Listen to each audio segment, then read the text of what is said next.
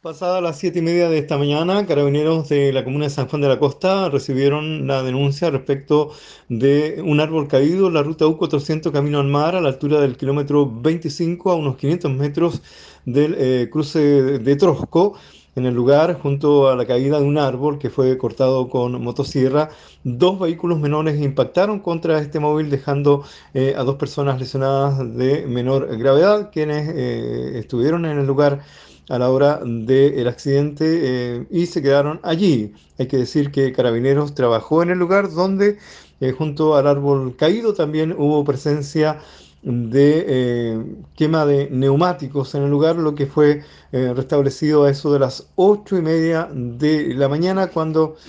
carabineros y bomberos del lugar trabajaron y despejaron la vía para que los vehículos que iban de el sector costero a Osorno y de Osorno a la costa pudieran retomar su paso luego de estar largos minutos allí en ese lugar.